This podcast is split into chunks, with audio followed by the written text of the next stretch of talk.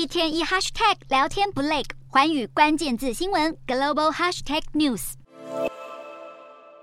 这节的寰宇大话题，我们带你来了解新加坡房子有多贵。来看到是城市土地学会三十日发布了一份名为《亚太住宅可及性指数》的报告。这一份报告特别研究了包括了在新加坡、澳洲、日本、南韩等等国家，总共有四十五座城市所做的报告，发现新加坡私人住宅的房价中位数已经正式超越香港，居亚洲亚太地区的冠军了，来到一百二十万。以下单位都是美元，那么它的的年增幅已经高达了百分之八。香港的部分可以看到是一百一十六万元，稍低于新加坡。如果我们来看到租金的部分，新加坡私人住宅的月租中位数目前是来到两千六百美元，同样是高出于香港的一千六百。八十六美元。报告特别指出，去年香港因为楼价下跌，回到了二零一七年的水平，主要就是因为它的人口减少了，再加上利率上升，增加了贷款成本，都使得需求不断的下降。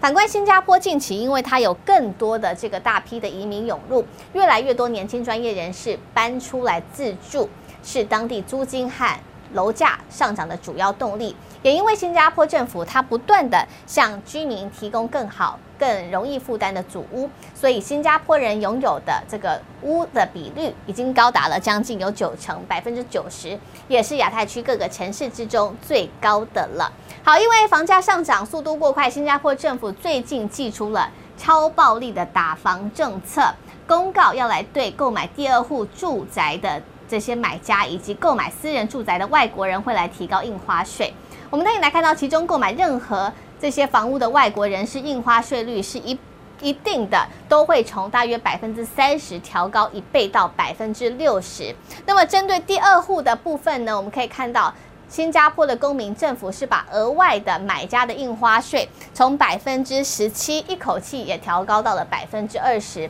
如果你是购买第三户或是以上，住房税率则是由百分之二十五提高到百分之三十。至于永久居民的部分，我们也带大家来看到，永久居民的部分购买的第二户还有第二户以上的房屋印花税，双双都调高了大约有五分五个百分点，分别是达到了百分之三十还有百分之三十五。